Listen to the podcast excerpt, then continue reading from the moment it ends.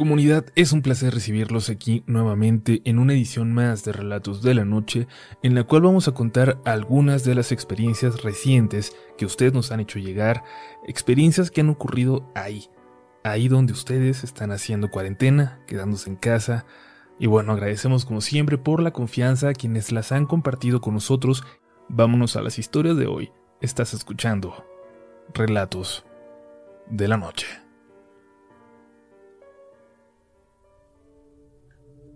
Hola comunidad. La verdad es que aunque en mi familia hay muchas historias, nunca pensé que yo iba a terminar escribiéndoles mi propia experiencia. Nunca me había pasado nada.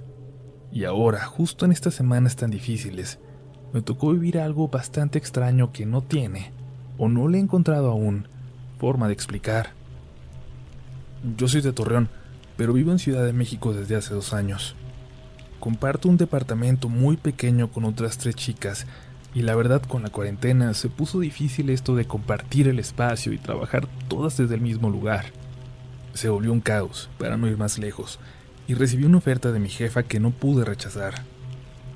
Ella está ahora en Colombia con la familia de su esposo y me dijo que si yo quería, podía quedarme en su casa de aquí a principios de junio, cuando ella volverá.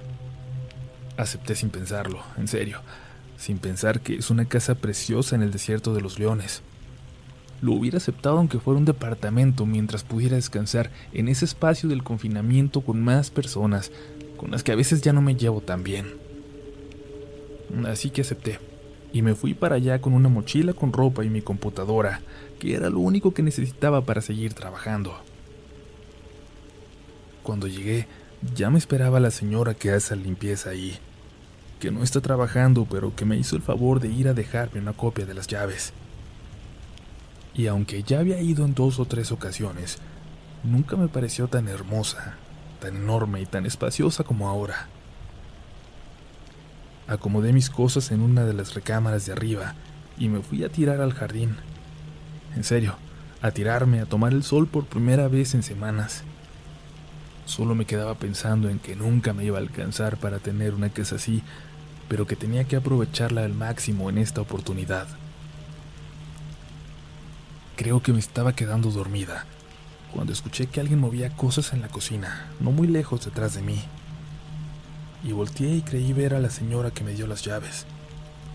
No me preocupé, pero un rato más tarde cuando entré y vi que no había entrado nadie más, me saqué un poco de onda. Según yo, había visto claramente a alguien parado ahí. Me puse a trabajar un rato y luego comprobé lo que me había dicho mi jefa que tenía latas y comida congelada suficiente como para aguantar una semana sin tener que salir. Preparé algo de comer y luego subí a darme un largo baño en una tina, aprovechando para despejarme. Como puse música, no noté al principio un sonido que escuchaba en la puerta. Un sonido como de una cajita sacudiéndose. Primero pensé que era algún efecto de la canción, pero luego noté que no. Algo se sacudía ahí afuera y luego se alejó. No les voy a mentir, si comenzaba a sentirme algo inquieta. Es una casa grande y extraña y no me sentía aún completamente cómoda. Desde la ventana podía ver cómo las casas alrededor se miraban sumamente solitarias, como si no hubiera nadie ahí. Pero eso la verdad no podría asegurarlo. Lo que sí sé es que eso aumentó mi sensación de soledad. Por la mañana al día siguiente, me despertó de repente una voz en el piso de abajo. Hola. No sabía si era la señora de la limpieza o algún familiar, pero me puse rápido una bata y bajé para ver quién había llegado. Pero no había nadie abajo. Nadie. Me fui a la cocina para poner café y en eso volví a escuchar el sonido de la cajita, sacudiéndose como con cosas adentro. Parecía venir de esa recámara en el primer piso, al lado de las escaleras. Me acerqué hacia la puerta para alejarme del sonido de la cafetera y como si me hubieran sentido, cuando me acerqué, se dejó de escuchar. El resto del día lo pasé con normalidad, sin fijarme en cosas raras. sobre todo porque puse música tranquila que sonaba por toda la casa. Ese día, de hecho, trabajé bastante a gusto. Por momentos se me olvidaban esos pequeños detalles que me habían inquietado antes. Y trabajé tanto, intentando avanzar en pendientes, que por ahí de las 8 de la nada me quedé profundamente dormida, en la cama, con la computadora encima de mí. Me desperté poco antes de las 9, cuando escuché un ruido abajo en la cocina, como si alguien moviera trastes. En ese momento paré la música y recordé lo que había estado sintiendo desde el día anterior. Me levanté y me asomé a revisar. Desde la puerta del cuarto alcanzaba a ver hacia abajo a través del barandal. Y fue muy extraño porque creí ver una figura, parada en la oscuridad, pero apenas, muy apenas. Tanto que era evidente que tan solo era mi imaginación jugándome una mala pasada. Aún así, por un momento me sentí totalmente aterrorizada por esa figura, desnuda, parada en esa oscuridad en la cocina. Di un paso atrás y en cuanto cerré la puerta del cuarto detrás de mí,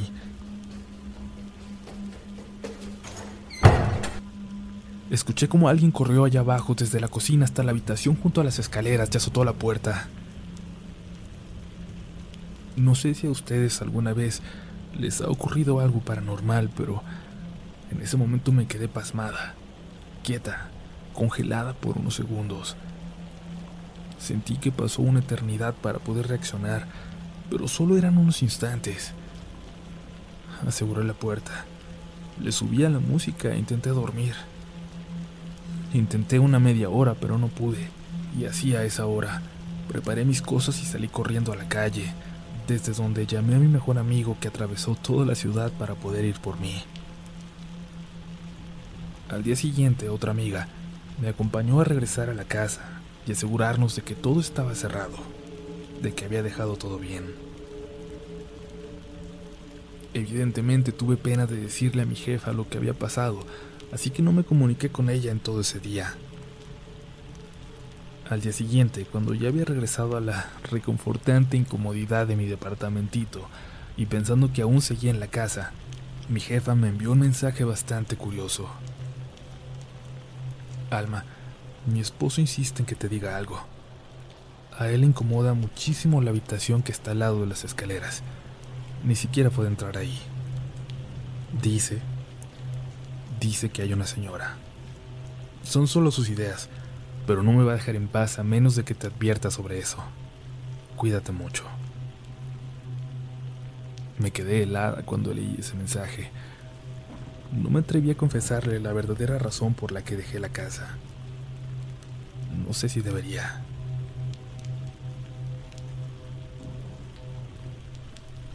Por cuestión de la cuarentena, en cuanto todo empezó, decidí irme a casa de mi hermana. Los dos estamos solos en la ciudad, así que pensamos que sería bueno al menos estar cerca de alguien de la familia.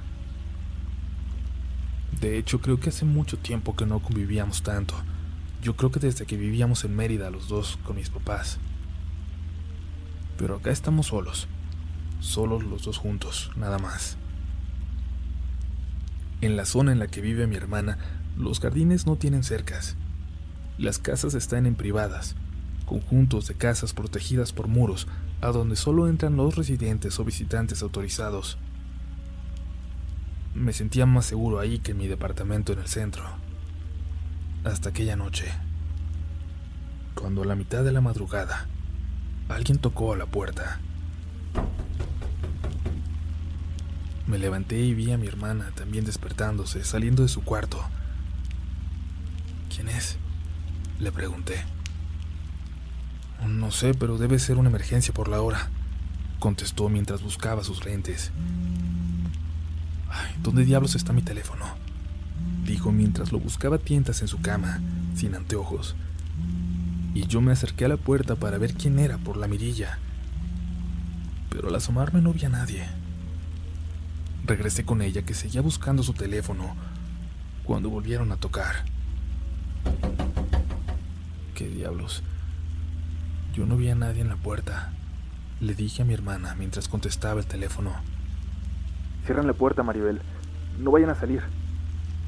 Escuché que dijo una voz extraña en el teléfono, casi gritando, porque la pude escuchar claramente. Cierra, me dijo mi hermana, y yo corrí para asegurar la puerta. En cuanto puse la cadena, escuché como alguien intentaba abrir la puerta de atrás. Mi hermana corrió, pero también estaba bien cerrada, siempre lo está. Y en eso escuchamos que empezaron a tocar horrible, muy fuerte, en la puerta de atrás de la casa de al lado. Nos asomamos por la ventana para ver esa casa. Las luces se prendieron en la ventana de la recámara. Mi hermana empezó a buscar en sus contactos el teléfono y alcanzó a marcar. No abran, por favor. No abran. Pronto empezaron a llamarse entre los demás vecinos para alertarse, y al final varios salieron a la calle, y ya animados salí también. Fuimos a buscar al intruso mientras la vecina de enfrente le describía a mi hermana aquello que primero tocó en su puerta y luego cruzó hacia nuestra casa, cuando ella le advirtió. Mi hermana no me quiso decir qué fue lo que la vecina vio. A la policía, que llegó casi una hora después, solo le dijeron que era un vago, y ya, vestido todo de negro, pero en realidad no dijeron nada que pudiera ayudarles a encontrarlo caminando por la zona alrededor.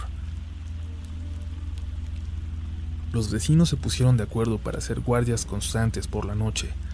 Yo también me apunté para ser parte de ellas. Pero intranquilo.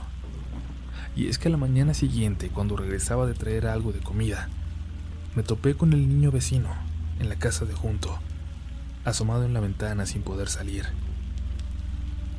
Hola, me dijo. Hola, le respondí. ¿También fue a tocar la sombra a tu casa anoche? Me preguntó.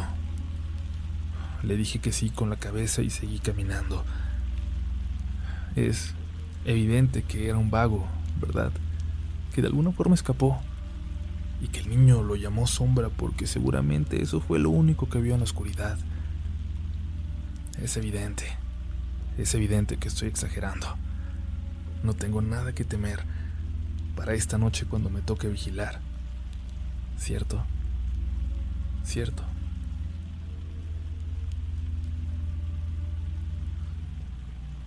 Ahora que no puedo salir de casa he descubierto lo que nos rodea. Vivo en el tercer piso de nuestro edificio de departamentos de cuatro plantas. He adoptado el cuarto de mi hermano para poder trabajar.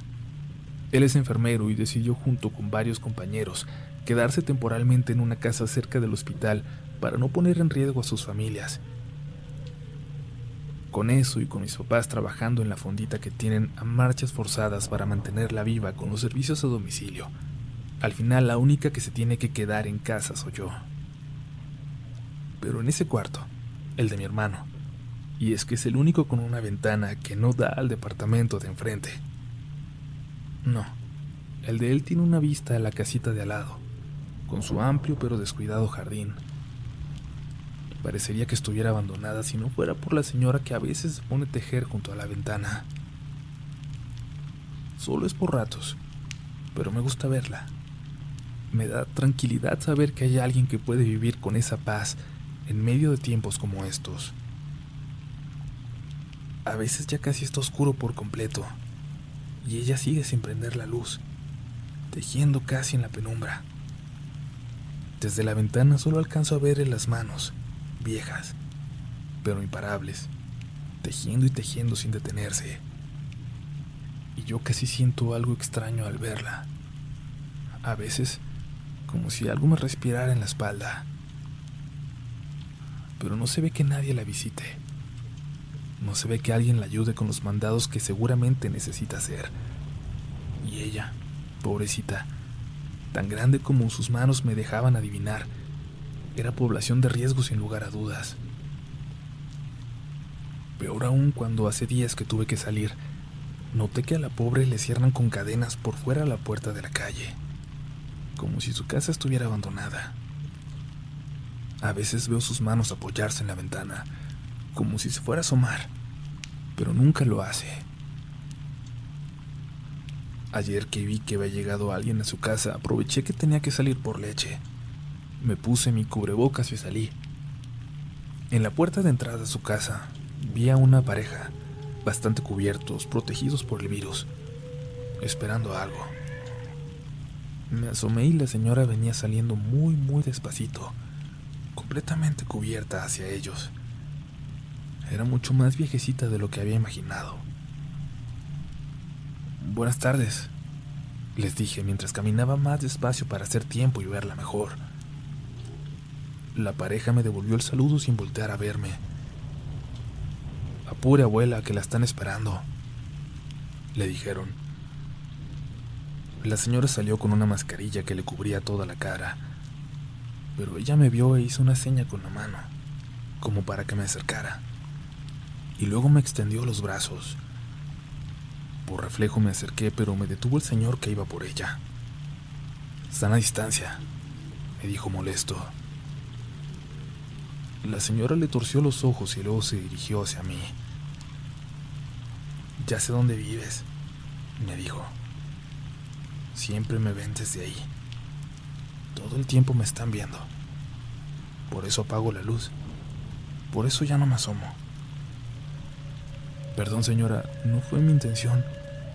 Le dije muy apenada, viéndome descubierta. No, ¿qué vas a hacer tú? Me miran desde hace 30 años que construyeron ese maldito edificio y me tapó mi sol. De ahí del tuyo. De tu departamento me ven. Del tercer piso. Me quedé pasmada. No supe cómo sabía exactamente en dónde vivía yo si nunca la había visto asomarse. Pero las disculpas de la pareja quitándome para que pasara la señora hacia su coche rompieron mis pensamientos. Perdónala, ya está grande me dijo la mujer, y desde dentro del coche la señora señalaba hacia arriba, como para que volteara hacia mi ventana. Lo hice temiendo ver algo, pero no había nada. Fui por la leche y cuando venía de regreso, desde enfrente de casa de la señora, me asomé por entre las rejas para intentar adivinar un poco la perspectiva desde la que ella nos miraba, desde la cual me había descubierto. Vi la ventana de mi departamento vacío, la ventana del cuarto de mi hermano, y en ella a una figura apenas asomada. Ahí, desde donde yo siempre observo hacia la calle, y hubiera jurado que era solo un efecto óptico si no se hubiera agachado de repente, como si hubiera sentido mi mirada. Hasta ese día, nunca antes había temido ni un poco de mi departamento. Ahora, se ha hecho terrible tener que quedarme sola. Pero siempre cierro bien el cuarto de mi hermano, esperando que nada vaya a salir de ahí. En Sherwin Williams somos tu compa, tu pana, tu socio, pero sobre todo somos tu aliado, con más de 6.000 representantes para atenderte en tu idioma y beneficios para contratistas que encontrarás en aliadopro.com. En Sherwin Williams somos el aliado del PRO.